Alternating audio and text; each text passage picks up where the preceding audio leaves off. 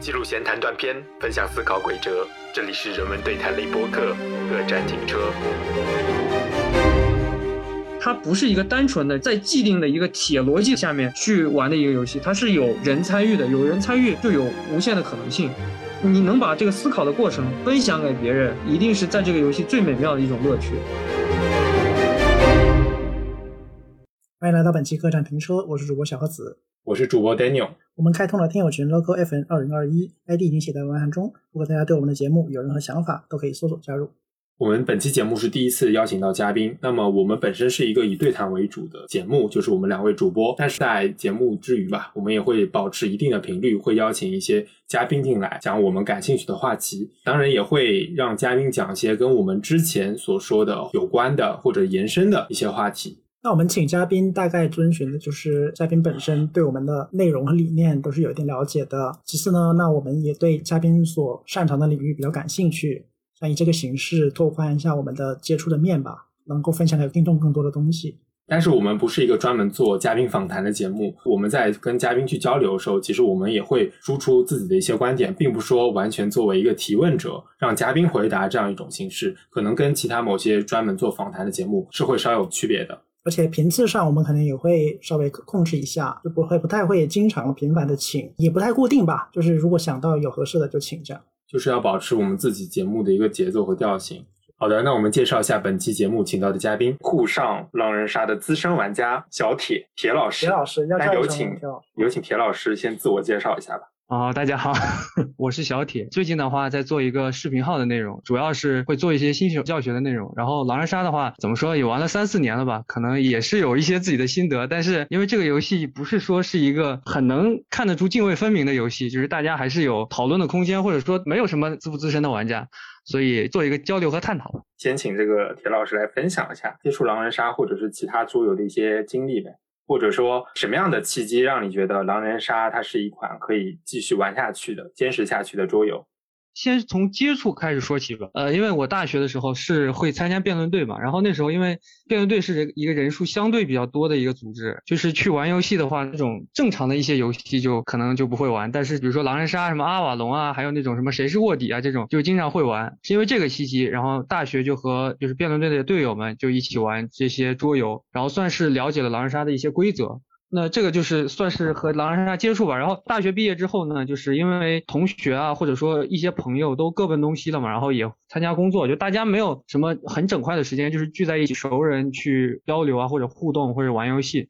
因为之前也了解过这个游戏，然后就去外面的桌游店去找陌生人玩的这种拼桌局的狼人杀去玩。我个人感觉去跟陌生人玩呢是一个一个社交活动嘛，可能平时是工作嘛，然后会有一些想说想表达的欲望，但是平时工作是比较压抑的。但是周末自己比如说宅在家里玩电脑，那就是一个比较自闭的一个活动嘛。但是如果出去去玩桌游、去玩狼人杀，起码是和与人交流的一个活动。所以就是因为这些原因吧，就会逐渐的接触了狼人杀。刚开始接触的时候，就是保持一周一次或者更少一点频率，就一个月一次这样的玩的频率吧。在这样玩的频率的之中呢，可能认识了一些人，比如说大家都是去拼桌啊，每次都是见到陌生人，但是因为你可能地点是固定的，所以过了几次之后，你就会有一些熟面孔，然后你就会认识他们。这个过程是很奇妙的过程，就是你会认识很多形形色色的人，然后这些人当中呢，有很多，比如说有一些是跟我一样是学心理学的，然后就感觉很神奇。哦，你刚刚有提到一个你接触狼人杀的契机，就是从辩论队开始。那辩论队之后，可能打完比赛，大家有娱乐的活动。那这个娱乐活动其实也是类似于团建一样的嘛？那你们当时，比如说辩论队打的时候，大概是多少人呢？就是说平均每局参与一个狼人杀的人数。对对对，不是说辩论队全部的人数。辩论队的话，我们一般的情况下是八到十个人左右。我们在选取团建游戏的时候，或多或少的会找一些这种需要说话、需要表达的游戏。因为辩论队就是一个要表达、要去说话的地方嘛，在选取团建游戏的时候就会有这样的倾向，所以刚才我也说到了，就是找这种什么谁是卧底啊、什么阿瓦隆啊、什么狼人杀这种，就是需要你通过发言说话去在游戏当中表现的一些游戏，这是我们在选取团建游戏的一些一些过程和我觉得他们相似的一些特点。其实你当时开始玩狼人杀，还有你开始去组这些野队的时候，好像是狼人杀最火的一段时间，也就是一六到一八年。但是我们知道这两年，其实狼人杀在这个互联网上吧，经历了一段非常被污名化的时间吧，它引起了热议，引起了热议，然后很多人对他都抱有一种比较强烈的感情，对强烈的感情，包括不满什么都宣泄到了这个狼人杀这个游戏上面。那我们接下来就可能要谈一下狼人杀污名化之后，大家对它的一些主流的意见吧。那其实我身边我这个另一位主播小盒子，他在玩狼人杀的过程中，其实是有一些不太好的体验。那我们今天他坐在旁边，就是想请他分享一下。就不太好的体验，其实就是唱黑脸。对，你就唱个黑脸。因为在座的就包括田老师和身边的 Daniel，他们可以算是高玩嘛？对，就是我不算，我不算，但是我还是比较喜欢，我对他是一个比较正面的态度。对，一个是有对他有热爱，第二是有丰富的实验经历去支撑他的游戏体验。但是就我而言嘛，因为我的生活轨迹里面很难出现说这么多人聚在一起玩桌游的这样一个场合。当然我桌游我也玩，但是我更多是玩一些人数比较精简的，比如三个、四个、五个。如果超过六个人的话呢，很多时候要么就分为呃两派阵营玩，各玩各的；要么就是玩一些不是狼人杀不用说话的。如果这个时候需要说话呢，那的确狼人杀是一个很好的选择。但是因为大家对这个游戏的熟练度吧，或者是理解程度并不深，所以这些体验可以说是不太有标杆意义的。对，如果一个游戏它要展示给别人看，它要把它的高水平的展示出来，而不是把它低水平的展示出来。如果一个人他长期生活在这样的低水平体验中，他体验是比较差的。但我可能是这样的人啊。对，所以这一方面是一个学习，第二方面是一个分享给听众朋友，说不定他们有跟我一样的那种验呢。所以这就带来一个问题，比如说你期待这个游戏当中有很多高水平玩家加入，但是呢，狼人杀这个游戏恰恰有个很致命吧，算是问题，就是高水平玩家他往往会说到很多游戏中的这个黑话。那这个黑话说出来，可能就不利于新手的加入、新手的参与。请教一下这个铁老师，那为什么这个狼人杀会有这么多黑话的产？如果说我们不用这个黑话，是不是也能玩这个狼人杀呢？这样是不是会对这个新手更加有利一点？可能这是一个新手玩家通用的一个问题。这个问题存在在很多游戏当中，可能不只是狼人杀。就是你新手玩家在接触一款游戏的时候，可能对这个游戏不是特别理解。你所谓的黑化，或者我们用一个稍微中性一点的词叫术语。其实我个人认为呢，一般游戏如果经历了一定的发展阶段，不是一个特别新的游戏的话，它自然会形成一套它自己的那个术语体系，或者说不是它自然形成，就是会有经验丰富的玩家，他会因为他的一些游戏的思路和技巧。他自然而然的去总结出一套术语的话术，那这个可能是对新手玩家来讲，对你来讲就是一种黑话，因为你也不知道这个话是什么意思嘛。它可能是一些简称或者一些游戏里面特有的词语。狼人杀也是一个发言游戏，它会增加整个狼人杀游戏的那个沟通的效率。就是这里呢，我可能就是想举个例子吧，一个最简单的例子就是狼人杀一最最最常用的词语叫金水。这个词语呢，在狼人杀游戏里面是指预言家验证的好人身份，就是他自己发言的时候，他说。他验证的好人身份，他会家的身份称之为金水，或者狼人悍跳预言家，就是假扮预言家的时候，他会声称自己验证的一名好人的身份是金水。那这个就是金水这个词的含义嘛？所以我在解释的过程中，其实你们也可以看得出来，比如说我在发言的时候，我说一号玩家是我验证的一名好人身份，这是大概是需要十几个字来说明这句话。但是我如果说我说一号金水，只需要四个字。其实每说一遍这两者差别，它就会大概会差个一到两秒的这个时间。那你想想，因为狼人杀会频繁的运用到这些术语，那一般来说一个人的发言时间大概是两到三分钟。他如果使用了二十次到三十次，这是很普遍的情况啊，这样的术语，那他就会节省一分钟的时间，相比于他不说这些术语。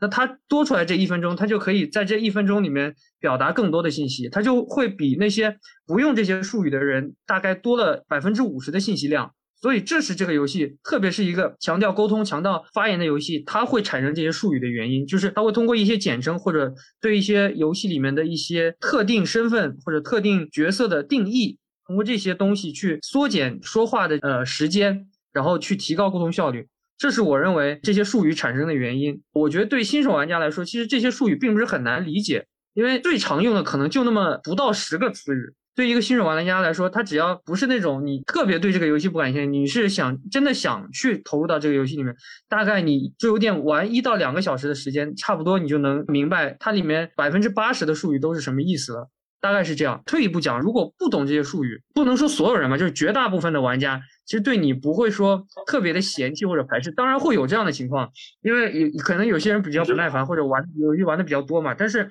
正常情况下来说，绝大部分的玩家是还是比较欢迎新手的。而且当有一些新手在的局里面，这些玩家会切换他们的语言模式，就是他会倾向于把自己的发言，比如说语速变慢，可能平时他说的非常快，他就会变慢一点，或者他把这些术语尽量的翻译成新人能听懂的形式。因为其实发言游戏嘛，最重要的是接收发言的人他能听得懂，所以如果新手居多，那他去切换他自己的发言模式也是比较正常的现象。而且我前面也说过嘛，就是我玩的一般都是这种拼桌局，就是一般都是野局或者是陌生人组局的局。这种情况下，不像熟人局，大家对水平有一个认知或者怎么样，是经常会出现有新手玩家或者陌生的玩家，不知道什么水平的玩家。那这种情况下去拼桌的陌生人，他是对这个情况是有一个预期的，所以他正常来说不会对新手有过多的苛责。他会倾向于去对于游戏的理解或者理念，就是通过一种很平和的方式，或者说很能够让新手听懂的方式去讲给他听。这大概是我的一些情况和感受。当然，你就像你说的一些新手会遇到的问题，当然会遇到。这但是我觉得更多的不是这个游戏的问题，可以说是玩家素质。不管你干什么事情，可能都没办法避免，都会有那些很不好的体验。只要是你跟陌生人或者说跟人去参与一项活动，我觉得是这样。也就是说，如果是一个比较老手的玩家。他也会为了说服这个新手玩家，比如说投他票或者什么，他也要用比较简单的语言让他们听到。这里是不是可以涉及到一个我们为什么玩一个游戏的这样一个话题？就是我们玩游戏的目的是什么？有些人的目的可能是为了展示自己，有些人为了单纯交友、放松时间。其实这个问题背后还有一个更深层，就是游戏的目的是什么？我们玩游戏有一个目的，这个游戏本身它有一个目的，当然游戏本身目的可以通过它本身的设计以及呃我们对它这个文化下对它的理解发生变化。呃，我们每个人玩这游戏，我们是带着不同的目的去玩的。就像刚才说到，有些高玩他可能参加一些新手局，他的目的可能不是为了去虐这些新手，他可能是为了放松一下嘛。那这个时候他就不太会去苛责或者刻薄的要求一些新手玩家去像他一样思考，像他一样说话。那这个时候是比较宽容。但你的言下之意就是说，有时候还是有那种虐人的玩家。就像刚才说到了，就因为人每个人玩这游戏带着不同的目的、不同的策略。我那种人多起来，那这个体验比较差。你说到一个问题啊，就是游戏的目的。那其实我看到被狼人杀的这个污名化的这个过程中，有些人就持这样的一个观点，就他说游戏的本质就是娱乐嘛。那么如果我们在玩狼人杀的时候这么要求说话的严谨，对吧？要求某些人用术语，或者说我们要求要逻辑推演，是不是会增加玩家的负担呢？不知道铁老师在玩的时候是怎么看待这个问题，或者说你们是不是会开一些娱乐局啊什么？就是你对这个规则的界定，或者说你对这个游戏的严肃性的界定，主要看你是怎么看待这个游戏的。比如说，如果你把这个游戏限定为只是一个娱乐活动，你上班太累了，然后你想放松一下，你只是抱着一种纯享乐、纯打发时间的这种态度的话，那其实你可以不设计太多规则。那这样的情况下，其实我也更推荐你是，比如说和一些比较熟悉的人去进行游戏。不管是狼人杀还是其他游戏，在一个相对熟人的环境，就纯粹为了打发时间，纯粹为了娱乐，这本身就是一种目的性或者一种规则。其实你们已经制定了你们这个圈子的规则，在你们这个圈子里面，你用这样的规则就可以玩得很尽兴。就是你可以设置各种各样你觉得很好玩的事情，很好玩的规则，你也可以把这个游戏玩得很开，这个没关系。但是如果你是去玩陌生人局，大多数可能目的有两种吧。第一种呢，比较多的情况就是，其实很多人来都是为了认识朋友，或者说他去参加一个社交活动，有陌生人嘛，他就就像读书会啊，就会通过发言啊，通过交流去认识一些不同的人。他有目的的话，他可以达到目的，比如说他做销售，他可以认识这些人，就是他的人脉资源，他可以达到他的社交的目的，这是其一。其二呢，就是其实狼人杀它是有推理的属性的，这个是不可否认。虽然它不完全是一个逻辑游戏，因为它掺杂很多不同的方面，但是对于很多人来说，它算是比较能够展现推理性的一个游戏。所以有部分人他是因为这个游戏的推理性才不停的玩。对于这些需要寻求推理性的人来说，他玩这个游戏是需要一定的规则和逻辑性的，因为如果没有规则的限定，那游戏的本身的意义就没有推理性。就像我们看那个侦探小说或者侦探电影，就是我们要看一部合格的，或者说我们比较能够沉浸进去的，那它一定不能是，比如说这个凶手杀人是通过高科技手段意念杀人什么，那其实他就破坏了你的观影体验。你前半段一直在猜凶手是谁，但是突然他告诉你啊，这个人是什么隔空杀人，你就觉得很无聊。所以狼人杀也会这样，就是如果你不制定一些规则，那比如说我就发毒誓，说你说我是狼人的时候，我就说我是狼人，我就跳楼，那这样就破坏了这个游戏的推理性嘛？那你贴脸，然后你是好人，那所有人都不会去投你，那你就明好人，那你就等于就是把这个游戏的那个真实性破坏了，或者说推理性。如果你是狼人，你这样说，那你就是一个素质很差的人嘛？如果大家一直允许这样规则存在，这个游戏就变成了大家互相发毒誓。我想说的就是，如果没有这些规则的话，那就会纵容这些比较不好的现象。对，所以这是其二。其一就是那个社交方面和规规则的关系呢，就是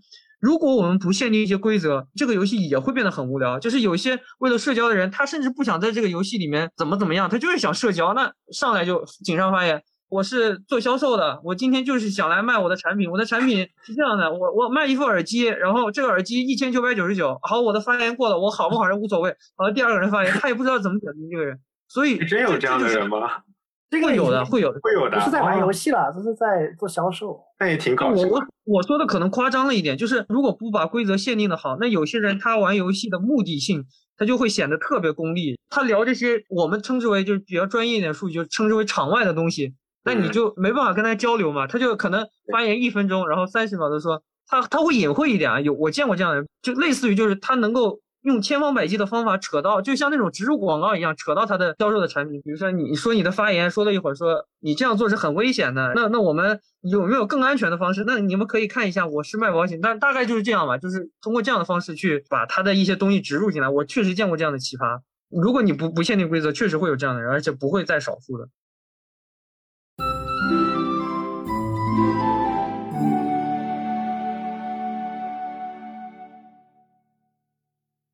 就我们可能要做一个澄清，互相也好，跟观众也好，就是我们要区分两对概念，一个叫做规则，一个叫做逻辑。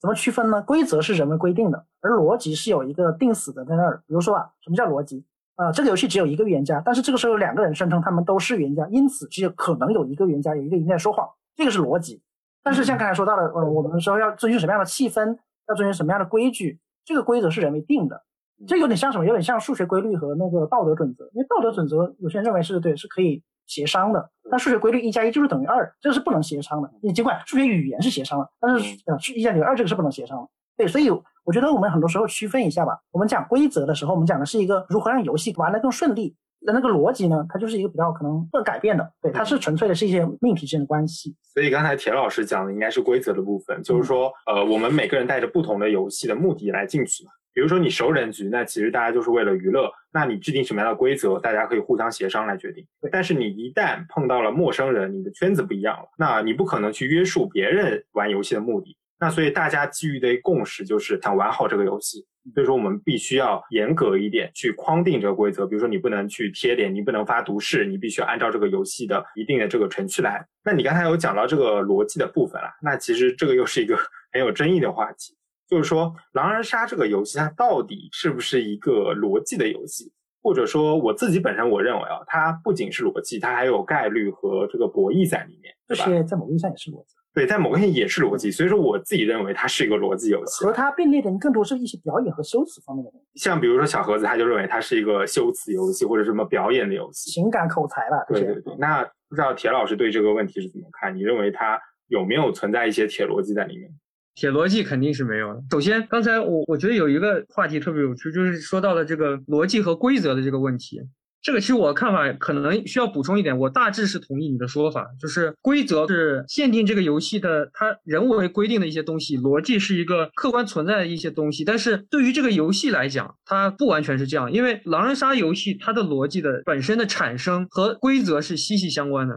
你刚才说过，就是预言家可能只有一个，就一定只有一个，这个叫铁逻辑，但是它会有一些衍生的。用不好的词叫伪逻辑也好，或者用一些中性的词叫正反逻辑，就是正逻辑可以反，反逻辑也反。比如说，如果你不规定好人不可以跳预言家，那这个游戏不会只存在着狼人会悍跳预言家的情况，好人也会有跳预言家的情况。那这时候，对于一个你坐在这个游戏里面去判断这个游戏的逻辑的人来说，他就没办法说预言家只有狼人可以跳，这是一条铁逻辑，或者说预言家只有一个，这是一条铁逻辑。他不能通过这个铁逻辑去把这局游戏玩好，或者说去推演一些结果，他是没办法做到的。所以规则其实和逻辑其实是相辅相成的。很多人对狼人杀有个印象或者误解，就是有些人是觉得狼人杀是一个特别特别强调刚才你们所说那些客观存在逻辑的一个游戏，有些人呢又觉得狼人杀是一个不强调这个东西的游戏，可能强调其他方面，比如说你们说到的表演修辞，我觉得这些都是有的。我觉得是每个人看待问题的视角是不同的。我有一个，也是一个我的好朋友啊，就是他也是狼人杀比较资深的一个玩家。他是做媒体编辑的，所以他对这个狼人杀里面总结可能就是通过新闻传媒的这个角度吧。他把狼人杀这个游戏呢，就概括成一个收集信息、分析信息，并把它整理出来并表达出来的这样一个游戏。他把这个游戏大概分成这三步。我个人呢，对于这个概括性的看法还是比较认同的。你们刚才说到的一些逻辑也好啊，或者表演也好、修辞也好啊，场外的一些信息啊，玩家的一些反馈啊，一些微表情啊。这些都是我们需要收集的信息，就是它是一个综合的，它不是说你只收集游戏那个逻辑，其他信息你完全屏蔽掉，你就能推演出真相，或者是能玩玩得更好，不是的，一定是一个综合的，因为它不是一个单纯的在既定的一个铁逻辑下面去玩的一个游戏，它是有人参与的，有人参与就有无限的可能性，所以在收集信息阶段，所有的一切都是你能收集到的信息，然后在分析信息的阶段，其实是一个因人而异的过程。每个人他收集到信息，他加工的方式都不一样。你听到 A 说了一句话，你觉得这句话特别像狼人，但是 B 听到这句话，他就会觉得他这么说应该是好人。这个就是每个人加工信息方式的不同，这些都不一定就是会产生一个一定对的结果。因为我们知道这个游戏它有一个约定俗成的目的，就是你要把你的发言尽量的引导向游戏的胜利的方向。不管你是好人狼人，你好人是肯定想把自己发言发的好，找出更多的狼人。狼人你就是想伪装下来，或者说去做低自己的身份，或者暴露自己去做高别人的身份。就像那些什么什么间谍片里面那些卧底们，不管怎么样，你都是为了团队的游戏的胜利而去进行去开展。所以在这个过程中呢，就是在整理和发表你的观点的时候，你一定是往利好的那个方向去说的。所以它是一个综合的过程，它不是一个强调铁逻辑的过程，它是一个你你怎么把你收集到的这些信息，不管你觉得是逻辑也好，还是其他的东西也好，就是把它整理出来，然后说服大家的一个过程。这个说服的过程，可能就是你说的东西不一定全都是对的，也不一定全都是所有人都能接受的，但你选择的是多数人接受的方式，然后去阐述你的观点。这种理解方式是我个人认为比较合适的。我为什么把它类比成辩论？因为我觉得他们最大的相似性在哪里呢？就是每一个人，就是你拿到一个持方，或者说你拿到一个好人、狼人阵营，当你做出这样的事情的时候，你的持方或者说你的阵营不一定是正确的，只是说你会因为你的阵营或者持方，你去做利于己方的事情。这是他们最大的一个共通点，所以这个共通点会产生一个现象或者一个情况，就是那些人说他的观点啊，你乍一听你就觉得他可能很信服这样的观点，或者他忠于这样的观点，然后他会说出一些让你有启发性的思路。其实狼人杀也是这样，信息都是有两面性的，他一定会挑利于他自己的那方面去说，他会选择性的去隐藏那些不利于己方的信息。他甚至会去对那些不利于己方的信息做一些处理、伪装，这是我觉得这两者像的地方。它不是一个对与错的游戏，它是一个阵营游戏，就是你是为你的阵营服务的，就像辩论一样。他可能对他的持方并不是说我一定认同我才选这个持方，只是他拿到这个持方之后，他就会发表一些己方立场的观点。你就是会把你所有收集到的信息用合理的方式表达出来，这是最重要的。如果你想玩的长久，然后呢，想在这个游戏找到那种推理的乐趣，那逻辑一定是最重要的，因为这个东西是具有普适性，而且思考是一件很美妙的事情，所以你能把这个思考的过程分享给别人，一定是在这个游戏最美妙的一种乐趣。那其他的，比如说这个人因为微表情左眼眨了一下，所以他是狼。你你说这种东西没有思考和表达的乐趣，它顶多是一种填充发言，或者说是基于你游戏经验产生的一种游戏技巧，而不是那种你跟别人产生辩论，然后你们的思维层级你在第一层，他在第二层，然后你想到他在第二层，然后你在第三层，你就没有这种博弈和交锋了。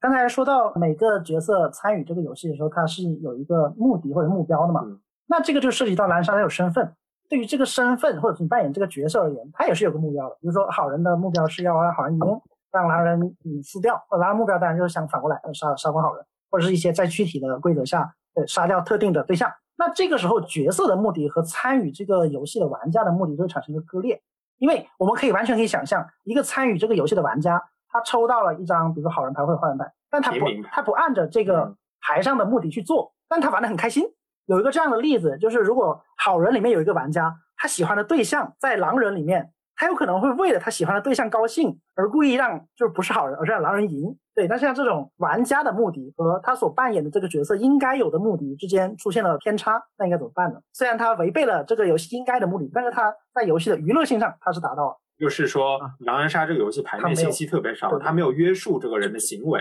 我个人感觉啊，这个不是说狼人杀游戏的一个问题，是你只要一旦，我还是这个观点，就是一旦有人参加的活动，它就会非常的复杂和多样化，就是规则是无法完全限制人的这种行为的。刚才我们讲到那个狼人杀规则，我讲到过一点嘛，就是随着玩的过程中，逐渐会形成一些规则去约束这些行为，比如说好人不能乱玩。那这个规则就是为了约束那些为了自己的游戏体验去破坏别人游戏体验的人。它这个规则的形成呢，虽然你可能会觉得一定限度上无聊，但是随着这个规则的完善，它规则不会限制死你，不会说你好人就必须老老实实坐着什么都不能干，它也不可能放开嘛，你想怎么玩都可以。它的规则在这种动态变化的过程中，它会形成一种什么样的平衡？就是你可以在你的范围内做一些你觉得有意思的事情。我们有一个词叫炸身份嘛，就是你好人，你想跳个预言家。但是你不能刚在井上，你不能说你就是预言家，你要选择在你跳完了之后，你要告诉大家我不是，我只是想玩一下。当然这个信不信就看别人，但是这个规则的形成就满足了你自己觉得没有什么意思，你想通过这种炸身份的方式去参与一下这个游戏的一些诉求。以及它这个游戏对于基本的一些要求，就是如果你真的刚着，他就刚才我说的，就预言家就不是一个了，就是可能有很多个，然后这些还可能是好人，他这种游戏就会形成一种动态平衡，就逐渐的会让觉得没有存在感的人，他就会找到一些他自己想要的存在感，那也不至于去破坏所有人的游戏体验。虽然说实话，你这样玩还是会对游戏体验有一些破坏，但是大家真的很少会在意了，在规则是这样限制的情况下。因为炸身份的人实在太多了，虽然我我个人的价值观是很反感炸身份，但是也没办法限制，因为很多人都炸身份，所以这个就是我对第一个问题的回答。第二个就是，哎，这个我个人玩狼人杀，我觉得这个是一个非常有意思的事情，就是每个人，比如说你说有一个你喜欢的或者在意的人在对立阵营，你会怎么表现？这个事情是因人而异的，或者你看待这个事情也因人而异的。有些人把这个事情表现的非常的低俗或者非常的 low，你就会很讨厌他。比如说他是个好人，他也不管那个人是什么，他说肯定好人啊！我一看他就觉得好人，因为他长得就与众不同，我很喜欢他，非常的油腻，就是很俗，然后很很渣。但是也有一些人，他就很高明玩的，他比如说他是好人，对面那个他在意的人是狼人，他说，哎呀，这个发言也挺好的，我就先不攻击他了，这个攻击他的事情就留给你们来吧。他隐晦的表达了这个人可能是一个狼人，但是呢，又给这个人留了一些面子和空间，而且别人呢会因为你这样说，会有产生一些想法，可能还是会觉得你油腻嘛，这是有可能的。但是他会可能会觉得你是一个懂得照顾别人的人，他就会对你产生不一样的看法。那这些因为你自己的目的去做出的一些选择或者行为，本身就是这个游戏非常有意思的地方，因为每个人性格不一样，他做出来的反应都不同。就像在看一个电影，或者是觉得特别有趣啊，他为了追求一个他喜欢的人，或者怎么，他就这么油腻。平时看起来挺正经的一个人，突然变得这么油腻，这也是很有意思的一个过程。当然，这只是我个人看待这个问题视角，因为我对琢磨人的性格还是觉得这这是一个比较有意思的事情。但是肯定还有人会觉得啊，游戏不要这样，游戏就单纯的就是为了玩。就是为了推理出真相，我就是想找到四个狼是谁。你这样的人就是会影响我，天天拿个好人就知道保你喜欢的人，那也会有，但这个肯定是因人而异，这个没办法说我们。一定说去规矩，对，就我表达这些观点的过程，就是我们逐渐去认识他们和认识自己的过程。我觉得这个过程本身就是我个人认为是比较有趣。当然，如果你觉得什么为了自己在意的人就对自己的阵营不尊重的人，会影响你的游戏体验，甚至会你会觉得这个游戏没有意义，那你就会离开这个游戏。它自然就会形成一种筛选机制。它算是一个开放的平台，我们可以各取所需。对你满意你就留下来，不满意你就离开喽。反正那么多平台哦，跟你选。刚刚田老师说的第一点，我觉得可以再提炼一下，就是说这个游戏牌面信息少，它给了一定开放的空间。比如说你的平民，觉得平民特别无聊，那你就可以增加一点骚操作。但是你在骚操作的同时，你要明白你的目的是什么，你的最终目的是帮好人赢，对吧？帮好人赢就是牌面的吧。这个你是指那个你拿到的那个牌面，而不是你作为。所以我一直强调一点，就是当你拿到这个牌的时候，你是这个身份，你不是你自己了，你是这个身份。所以说你要演好这个角色，对吧？你可以有一些骚操作，增加存在感。但是你要知道，你最终这个骚操作是为了赢得这个游戏，为好人争取一些机会，而不是是让整个场内的信息搞得一团乱麻。否则你就是为了自己的快乐破坏这个游戏，那别人当然就不会跟你玩了嘛。对，然后你就被筛选出去了。对。那其实还有一个问题想问的就是说，为了筛选这些玩家，获得更加优质的这个玩家，那桌游店或者说桌游店的店长在这个当中扮演了怎样的一种角色？一般的桌游店他是不会筛选的，因为他是开门赚钱的，只要有玩家来，他就欢迎大门打开，你就进来玩。就像我说，前面规则是一部分了，就是他会去设定一些规则。第一，他上帝要做到专业嘛，这是一个很基本性或者常识性的一个一个东西，就是上帝的专业能够保证它的规则的有效性和游戏的公平性，因为游戏都会有作弊的问题。那上帝的专业性就会把这些游戏的公平性不说一定会得到体现，但是会尽可能的让游戏更加公平，这是最基本的。还有一点就是我个人认为比较重要的，狼人杀这个游戏它不是一个特别注重环境、店面氛围的一个，你店面可能你只要有一个基础的装修就可以，你不不需要弄得什么花里胡哨，或者说店面的颜值很高，可能不是特别需要。你可能需要的就是你可以照顾到。很多人的游戏体验，或者说你是一个懂得怎么去关怀别、关注别人、关爱别人、体谅别人的一个店长。我刚才也提到，桌游店的形式，大多数拼桌的，就因为有陌生人嘛，所以大家对这个是有预期的。那店长去扮演的一个角色，就是去调和，或者说去保证每个人都能获得一定游戏体验的这样一个角色。所以他要做的呢，就是尽可能去照顾到每一个人。之前我印象比较深刻的一个店长，就是你，你感觉他跟你见了一次面，他就跟你很熟了，然后他也不会让你觉得很尴尬，然后就是就真的是在关心你，会关注你。比如说你这局游戏你可能被手刀了，你这局游戏在旁边等了一个小时，那店长他就可能在第二局游戏的时候，他就说这个人不能再被手刀了，或者这个人必须保证他第一轮的游戏体验，这样他第二轮的游戏体验就会得到延长。或者说他组了一个陌生人局，大家会建群拉人嘛？就比如说现在是十一个人，然后其实可以开局的，但是第十十二个人马上就要到了，在路上。这时候我见过的店长，他就会去询问那第十二人，给他打个电话，说你还有多久能到？当你是第十二个人接到这个电话的时候，你会很体会到那种被关怀的感觉，就是他是真的想着你。因为如果比如说他们十一个人先开局，你一个人可能要等一个小时以上。但是如果他问了你，他们每个人可能等三分钟到五分钟，你入局，你就可以少等这一个小时。一个懂得照顾玩家感受，然后懂得体谅玩家感受的一个店长，可能对于一个桌游店是比较重要的，也是桌游店应该扮演的角色。就是我推荐对于。不管是新手玩家也好，还是你想去了解这些这个游戏的玩家也好，你在选择这些桌游店的时候，是把这个部分放在第一位。你可以多看看那些点评里面的内容啊，或者去实地考察一下，看看这个老板到底是搭理不搭理你，他是照顾你，还是说就对你置之不理，而不是去关注那个这个店面到底装修的好不好看等等之类的。我是这样觉得。对，我觉得田老师给新手玩家提供了非常好的视角。关注一下这个桌游店的一个风评，还有这个老板的一个为人吧，其实对这个游戏体验有个很大的帮助，而不是只看一些硬件上的装修，这可能新手容易走向的误区吧。就是从游戏本身的角度来讲呢，我个人认为，新手玩家如果你想更好的去享受这款游戏。其实它是有一些方法，简单讲一下先。就比如说心理学上有个概念嘛，叫学习迁移。放在狼人杀这款游戏上来说呢，就是你可以把你以前学习过或者擅长的一些事情运用在狼人杀游戏当中，做到触类旁通。比如说你是个销售工作者，那你一定很有你的语言技巧，或者说在和陌生人沟通的时候，你是。知道如何去打开话题去破冰的，那这个其实，在狼人杀，你比如说一一局对局当中是很重要的，因为可能你作为一个新手来讲，你可能没有太多游戏内的一些视角或者说信息补充，但是你有一些笑话，或者说你能你用比较幽默的方式表达你对这个游戏真的不是很懂啊，或者怎么样？我举个例子，那其实大家也会对你产生不一样的感觉，会帮助你更快的去融入游戏。还比如说，你是一个比较擅长做演讲，你你是一个什么公司的主管高高管，你比较擅长面试别人，那你肯定有很多思考问题或者说语言沟通的技巧。那这些呢，在狼人杀里面当然也是很重要的，因为狼人杀不仅仅是一个在现有限定的规则当中怎么去寻找信息、分析信息的游戏，其实它最重要的是表达。那其实你如果是天生是一个懂表达的人，那你其实是会少走很多弯路。工作当中的经验，或者说之前一些自己比较擅长的经验都迁移过来，就是跟大家讲一讲。举个例子，比如说你觉得刚才有个人发言，你说我刚才觉得你的内容非常精彩，你说但是我觉得你的表达方式可以更加精进。刚才你的表达方式上，我觉得可以怎么精进？哪怕去做这样一种尝试，去解读别人的内容，也会更快的去融入这个游戏。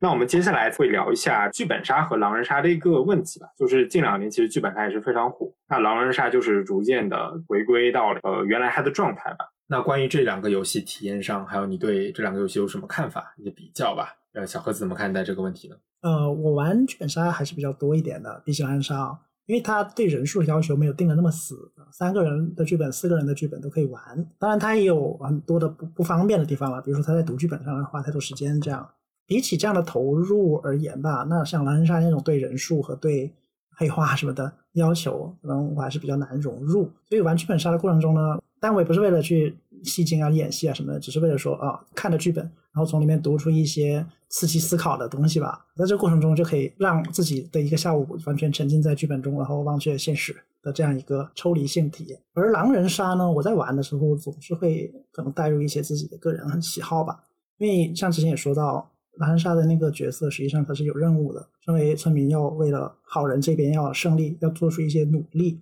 那有时候我在玩的时候，我会说，反正我都不能讲话了，我就怎么开心怎么来。而开让我开心的就是看到场上的混乱局势，然后可能做一个报名这样。那这个当然就是不太符合这个游戏的要求的。我在里面我扮演的不是村民，是我自己。在这个过程中，虽然我得到了快乐，可是破坏这个游戏嘛。那久而久之，别人也未必会跟我这样子玩，然后我也不太。有这样的参与感，也就是说，沉浸这个东西还是看个人了。你玩得进去，你就会有沉浸感；但你玩不进去，你可能会选择别的方式去沉浸你的时间。所以整体来说，剧本杀它有着剧本，有着指令任务，我就会知道我要做什么。哪怕我有一些个人的小九九，我想放飞自我，但是被剧本这样定死了，白纸黑字写着了。那我就会遵守它啊。那相对剧本杀而言呢，狼人杀它有一定的自由度，那你就可以在这个度自由度里面发挥。你发挥的不好，那别人会不接受你。那在这两种形式中呢，我更偏向于剧本杀吧。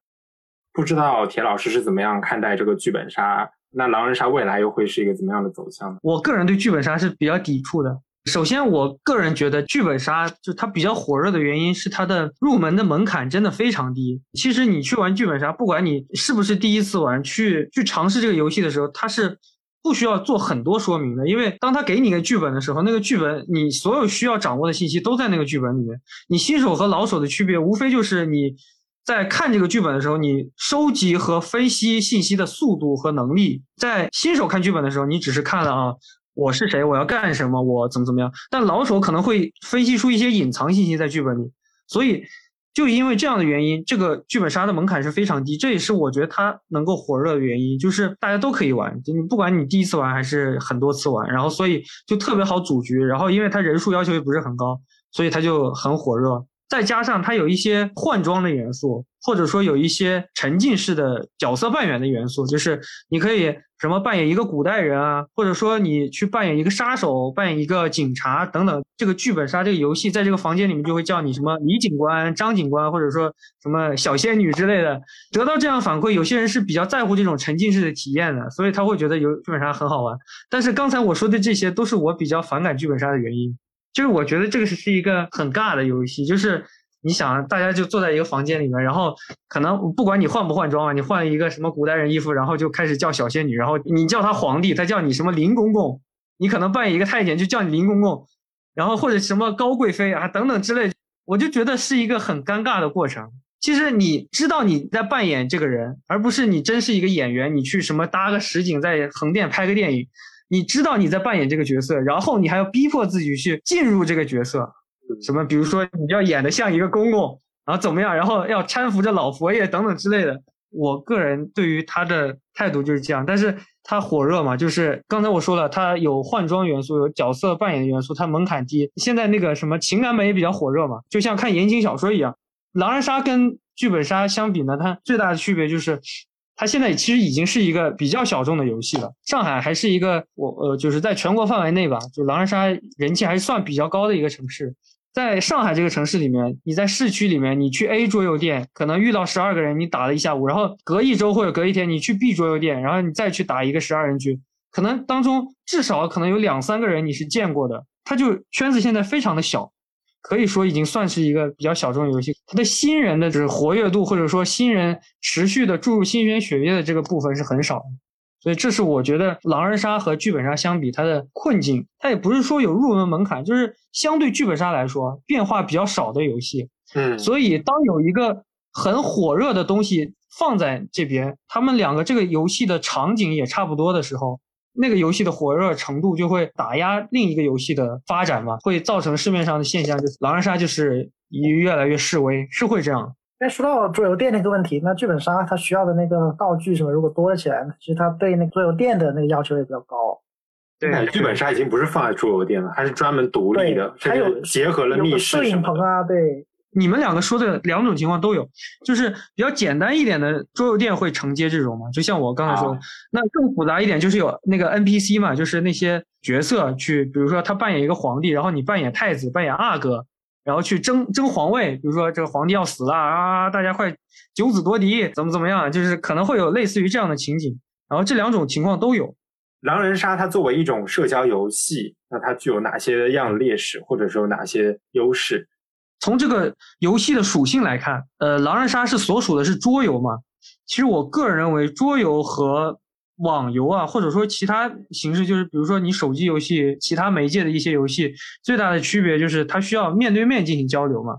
那这个就是它的特点。手机游戏是隔着一块屏幕或者电脑游戏，但是桌游它是坐在一起面对面进行交流的，这是它的一个特点也好，不能说它是完全的优劣势吧。可能这种形式的游戏，它的优势就是在于比较真实嘛，就是你看到的都是真人，然后也是真人在交流、在对话。但是你手机里面只是或者电脑只是一块冰冷的屏幕，你们只是扮演着各自的角色，你们有一个代号或者怎么样，这是桌游的属性和网游的属性对比，它的一些特点或者说一些优劣。但是它的问题也有嘛？桌游的话，它比较需要组局，因为它是一个线下的组织的活动，那它就需要你，比如说你组织朋友也好，或者说你参加一个活动也好，你需要有这样的预设或者说组局的能力。但是手机游戏、网络游戏，拿着手机匹配一下就有了。一般如果你是玩网游的话，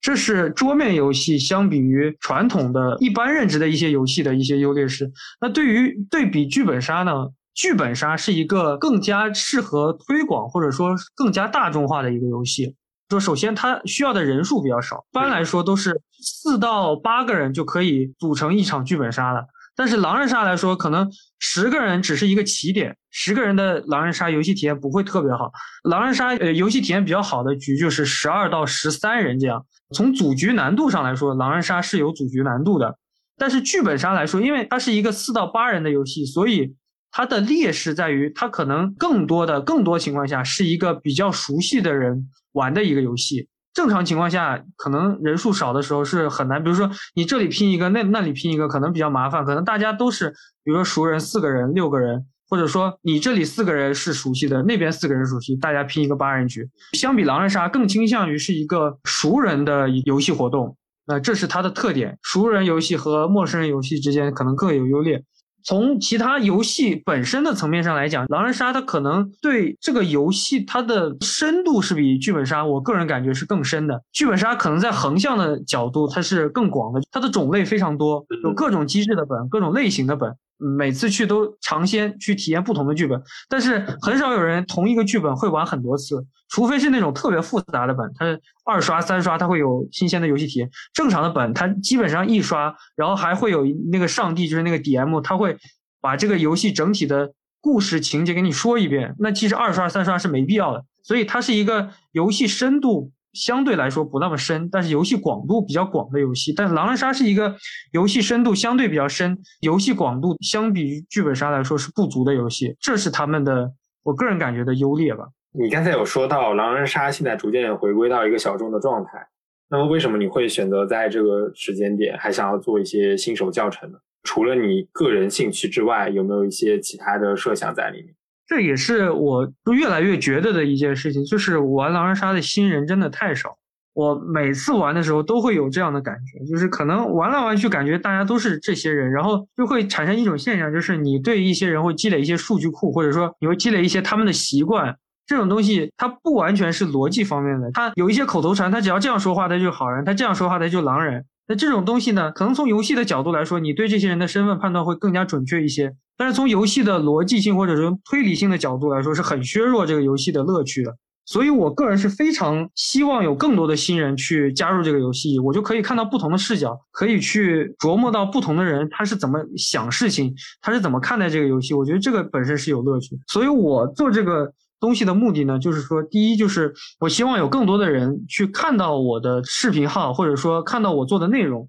他就知道可能狼人杀会给他带来不一样的理解，就是他可能之前可能带着误解，或者说带着他自己的观点去看待这个游戏，但是通过我的这些视频的内容，他就会发现狼人杀有一些不同的东西，可能呃有逻辑上的思考。或者说有表演上的那些你觉得很有趣的部分，它会带来一些新鲜视角，他就会对这个游戏好奇，就会不停有人注入这个游戏。我觉得这是其一。其二呢，就是有很多新人，比如说就像你们刚才提到的问题，就是术语听不懂，然后他就会觉得这个很无聊啊，他我我也听不懂，我我不是特别想玩，或者他能听懂术语了，但是他就感觉不信任别人，比如啊高手总是骗我，我总是不信任他们。这个新手呢，他总是用新手光环来骗我。总是说自己什么都不会，但是最后他是一个狼人，但是总是会被这些负面情绪干扰。我们可以通过一些你就看到、学到的这个游戏当中的一些技巧，你逐渐的去解决这些问题。就有这样逐渐多的人去更多的去熟悉这个游戏，明白这个游戏它的内在的一些规律，或者比较成熟、比较通用的游戏技巧是怎么样。